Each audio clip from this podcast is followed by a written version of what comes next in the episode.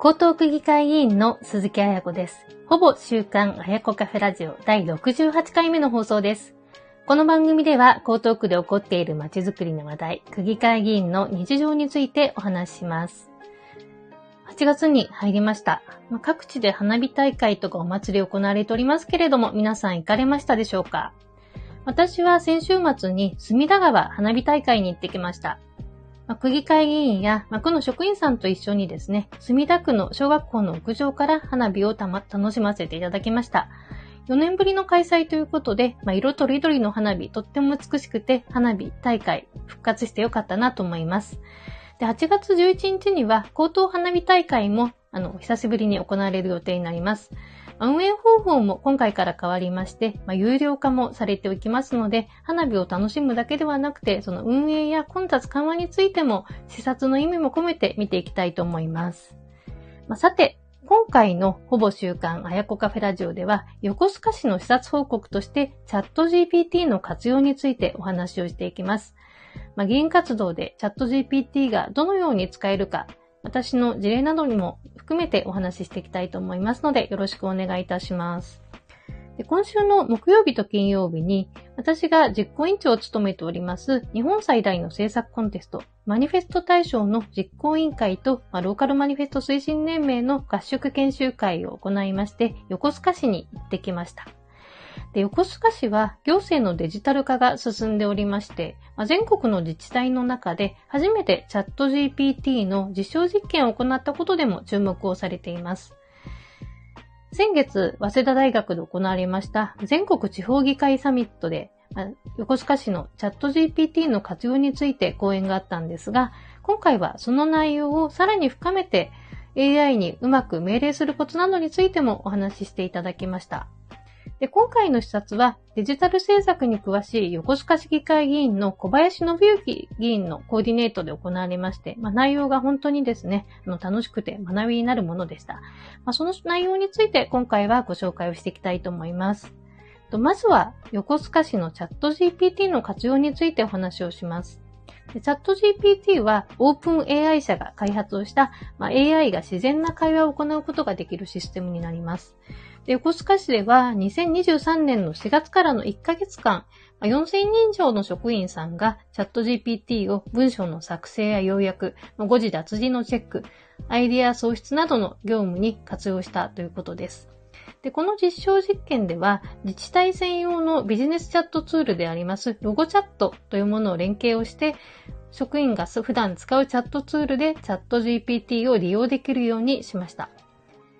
実証実験の結果報告によりますと、約半数の職員がチャット GPT を活用して、8割が仕事の効率が上がるですとか、利用を継続したいと回答をしています。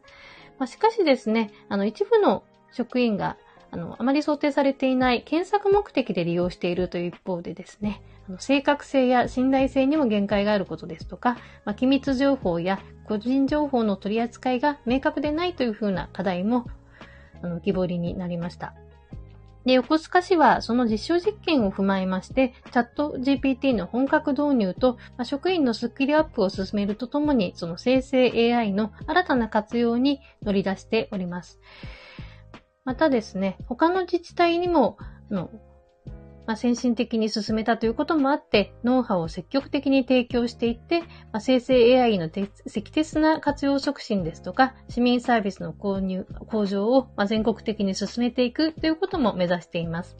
まあ、この内容については、あの、7月の全国地方議会サミットでもお話があった内容なんですが、まあ、今回は横須賀市の戦略アドバイザーであります、あの、深津隆之さんの講演資料をもとにですね、現場のパフォーマンスを引き上げるために AI にうまく命令をするコツ、まあ、指示をするコツについて分かりやすくご紹介をしていきました。していただきました。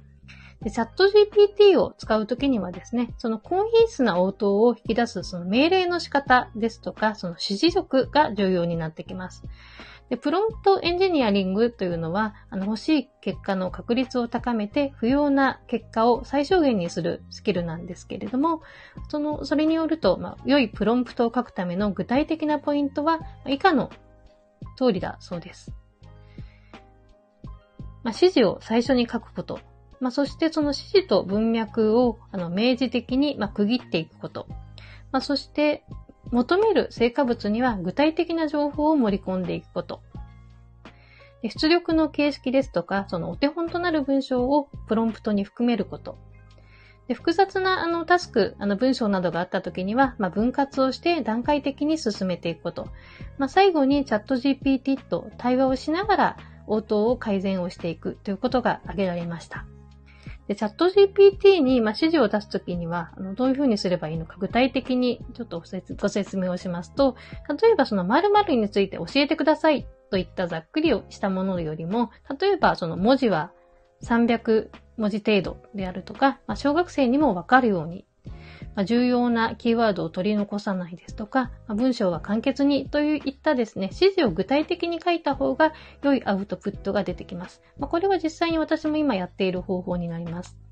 で具体的な、ま事例としては、その少子化対策にまつわる各政党のスタンスですとか、長い行政文書の要約。例えばですね、国から来ているあの通知を要約をしていくということにも使っているそうです。私もチャット GPT を使い始めた時に、具体的な指示や条件を出して、あの自分の表現に合わせて調整をしたりとか、長い文章の予約を行ったりしているんですけれども、非常にあの参考になる内容でした。そして、まあ、チャット GPT の可能性についてもお話がありました。まあ、チャット GPT、チャットだけではなくて、まあ、将来的には様々なシステム開発に大きな変化をもたらすことが期待をされていますます。例えばその Amazon のサイトで最も安いトイレットペーパーを見つけて注文せよとか、